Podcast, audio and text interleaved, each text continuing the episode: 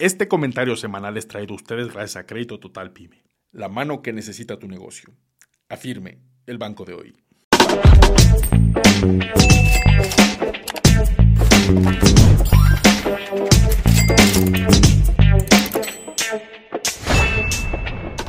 Hola a todos y bienvenidos a el comentario económico semanal de Luis Mi Negocios que va del 24 de octubre a prácticamente el 30 de octubre. Ya eh, prácticamente se nos fue el décimo mes del año, dos, dos mesecitos más para que acabe el 2022 y todavía hay mucha información económica y financiera de la cual nosotros podemos ser parte y evidentemente pues sacarle provecho para que nos vaya mejor con nuestras inversiones. Vamos a comenzar el día de hoy platicando de un tema eh, o de dos temas muy interesantes. Uno es la caída de Snapchat. La verdad es que es una de las redes sociales a las que peor le ha ido. Vamos a platicar cuáles han sido las causas de la caída de la acción.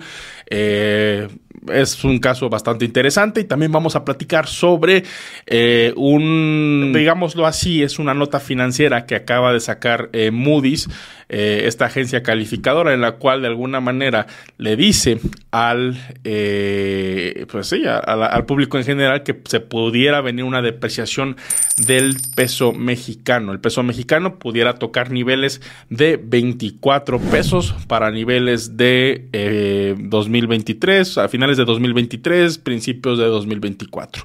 Eh, recordemos que este no es el máximo histórico del dólar. El máximo histórico fue de 26 pesos. Este máximo histórico lo vimos en los meses de marzo, abril, mayo del año del 2020, en plena pandemia, cuando todos nos encerramos, cuando todo el mundo no sabía cuál iba a ser la, eh, pues sí, la extensión del coronavirus, cuántas personas iban a morir, cuántas personas no, en fin. Pero ahí fue cuando hubo mucha incertidumbre, cuando los capitales volaron hacia el dólar americano de manera de, a manera de refugio y por esa razón eh, no es el máximo histórico, pero vamos a platicar el por qué Moody's dice que pudiera llegar hasta 24 pesos. ¿Ok? Vamos a comenzar rápido con una recapitulación de la semana anterior.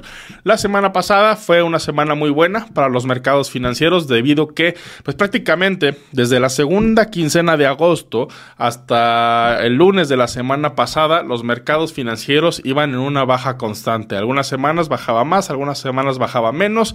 ¿Y esto por qué era? Bueno, pues a raíz de que eh, en la segunda semana de agosto se publicó un dato de inflación en Estados Unidos no eh, de acuerdo a lo esperado en el mercado, lo cual motivó a que la Reserva Federal subiera sus tasas de interés en tres cuartos de punto en la reunión del mes de septiembre. Y así fue, y así sucedió, y así pasó. ¿Ok? Entonces, eh, ¿qué pasó o, qué, vertientes, qué, pues sí, qué acontecimientos sucedieron, pasaron eh, esta semana, para, la semana pasada, para que fuera una semana positiva y muy positiva. De hecho, aquí les tengo los rendimientos semanales.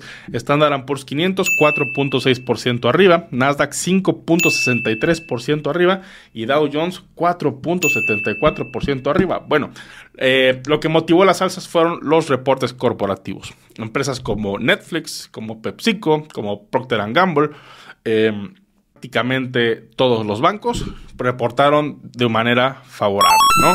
Esto en un ambiente complicado, con inflación elevada, con tasas de interés eh, por encima de, de, lo que normalmente estábamos acostumbrados, y pues esto, a final de cuentas, reactivó de alguna manera la, la, operación bursátil a la alza, ¿no? Esto es muy bueno para todos los que tenemos inversiones en, eh, en la bolsa de valores. Vamos a platicar rápido del caso de Snapchat. Snapchat es una empresa que ha ido de alguna manera eh, deteriorándose el valor de su acción prácticamente desde julio del 2021.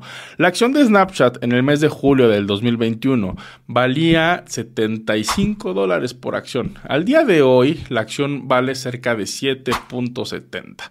Esto quiere decir que la acción de Snapchat prácticamente en año y medio ha perdido un 90% de su valor. Esto es terrible. Si tú hubieras invertido 100 dólares en Snapchat, hoy tendrías 10. Parece una shitcoin, parece una...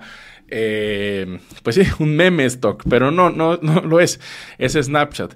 Pero ¿qué fue lo que sucedió en Snapchat? ¿Por qué ha batallado mucho? En primer lugar, eh, son tres cosas que también de alguna manera otras empresas como Facebook y Meta están luchando contra ello, pero en Snapchat pues la tiene más difícil. La primera de ellas es el tema de eh, que los usuarios de, de iOS, de, iPhone, hicieron tuvieron una actualización en la cual cuando tú utilizas tu red social se te pide si quieres contribuir con tus datos o con tu información personal para que el, que el anunciante tenga mayor información. Pues, ¿qué crees que contesta la gente? Pues obviamente no. Lo que no queremos es ser rastreado. Aunque sabemos que estamos más rastreados que nada y que con tan solo levantar un celular sabemos que el gobierno o cualquier otra entidad puede lo localizarnos fácilmente. Eh, pues bueno, para el caso de los anunciantes esto es difícil porque merma la, información que recibe Snapchat. Entonces al momento de que una persona se quiera anunciar a través de Snapchat, pues es muy difícil elegir un mercado meta o un público objetivo. Razón por la cual los, los anunciantes buscan otras maneras de anunciarse que como lo hacían tradicionalmente con Facebook y Snapchat. No quiere decir que este tipo de publicidad se haya muerto, al contrario, sigue muy vivo y más latente, sin embargo, no a los niveles de antes. Segunda cosa con la que está batallando Snapchat es el crecimiento de sus ingresos, ¿no?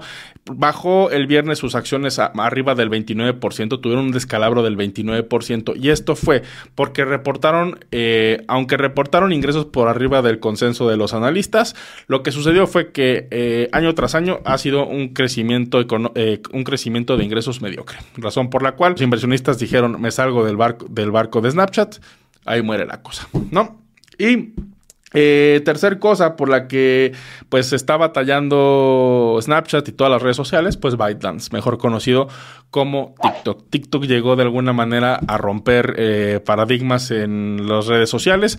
¿Por qué razón? Porque donde el, dinero está donde está la atención de la gente. Entonces, si la gente está viendo TikTok, si la gente pasa más horas en TikTok y por eso no pasa tantas horas en tu red social, ya sea Instagram, YouTube o la que sea, pues eh, el anunciante va a estar donde está la atención de la gente. Razón por la cual muchos de esos ingresos que antes pertenecían a Snapchat o pertenecían a Meta o pertenecían a YouTube, pues se nos fueron a TikTok, ¿no? Esto es lo que ha estado sucediendo actualmente en el tema de las redes sociales. Razón por la cual cada vez que reporta eh, ganancias Snapchat, las acciones de Meta y de Google tienden a ir un poco a la baja o un poco a la alza. En este caso se fueron un poco a la baja por los temores de que este contagio de que los anunciantes cada vez están anunciando menos en Facebook y en, Google en su caso pudiera ser, pues también afecte los reportes de estas dos empresas, ¿no? Esperemos que no sea así.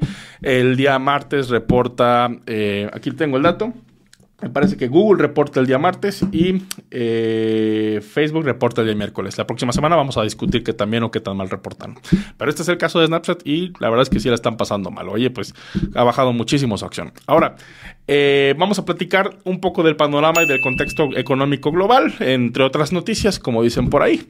Eh, el gobierno chino acaba de ratificar a Xi Jinping como su secretario general del Partido Comunista Chino.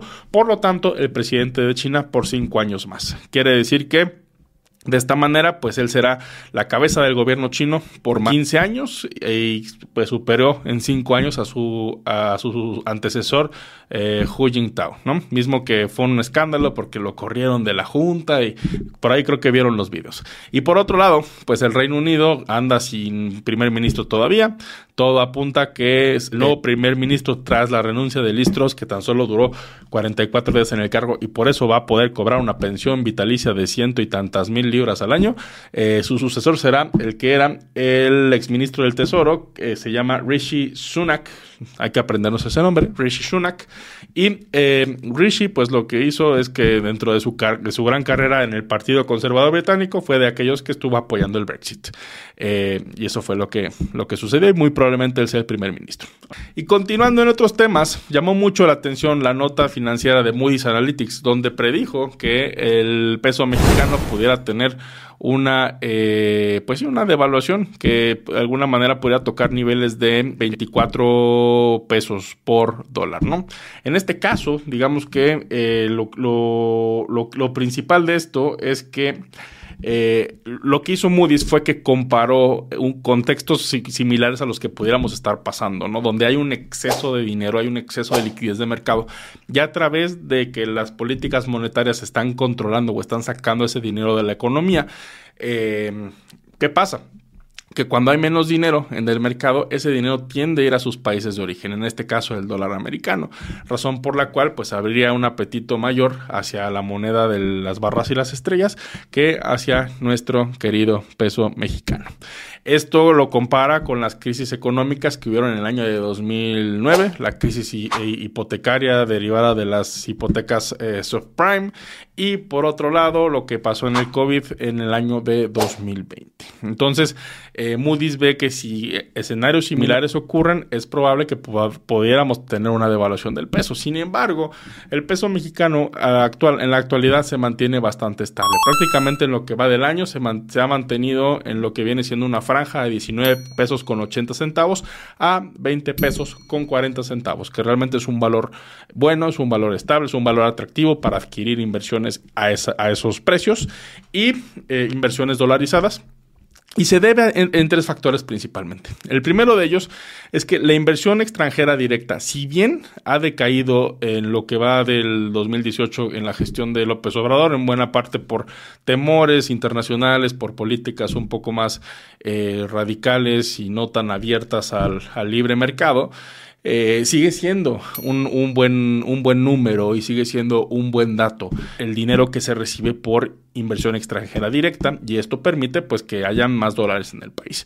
Otra cosa que también es positiva, que mantiene al dólar a buen precio, son las exportaciones. La verdad es que si comparamos eh, las cifras de, exportaciones de México de los últimos dos años en contraste con un promedio de las exportaciones de la década, de la década anterior, hay un, este, una elevación importante, lo cual permite que nuestro peso mexicano siga estable y fuerte. Y por otro lado, eh, también está el tema de las remesas, que actualmente en los últimos dos años han sido prácticamente de máximo histórico y esto pues ha beneficiado mucho a la economía, a economía local y a la economía nacional. También pues obviamente se resalta la, autonomía del Banco de México que hasta este momento se ha respetado, eh, cosa que yo aplaudo al, gobierno actual y, eh, y bueno. Eso es lo que ha pasado, ¿no? Entonces, ante esta situación que estamos viviendo actualmente, eh, varias personalidades, incluyendo Jonathan Heath, que es subgobernador de Banco de México, él dijo que este escenario que plantea Moody's como tal es poco probable.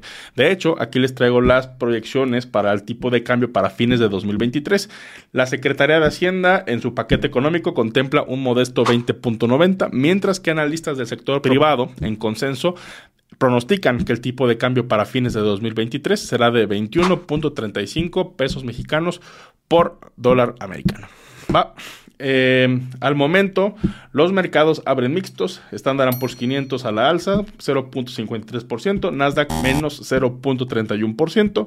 Dow Jones más 0.64%. El dólar en 19.95. Bitcoin en 19.271 dólares. Muy bien. Entonces, pues bueno, ese fue el comentario económico semanal. Espero que les haya gustado. Por favor, déjenme sus opiniones en los comentarios del video. ¿Qué opinan sobre lo que sucede con Snapchat? ¿Qué opinan sobre lo que hace, lo que pronosticó Moody's, que el dólar se va a ir hasta 24 pesos? Eh, todo eso, la verdad es que me ayuda mucho a fomentar una buena interacción, una buena y sana interacción en el canal. También muchísimas gracias por suscribirse al canal de YouTube y les mandamos un fuerte abrazo y un caluroso saludo a todos los que semana tras semana nos escuchan en el podcast con Luis Mi Negocios, tanto en Spotify como en Apple Podcasts. Y si no me han seguido ahí mismo en Apple Podcasts, háganlo o en Spotify para que lo escuchen todos los lunes y se enteren de todo lo que tengan que pasar con el tema económico. Les saluda con mucho cariño Luis Mi Negocios. Hasta el próximo lunes. Chao.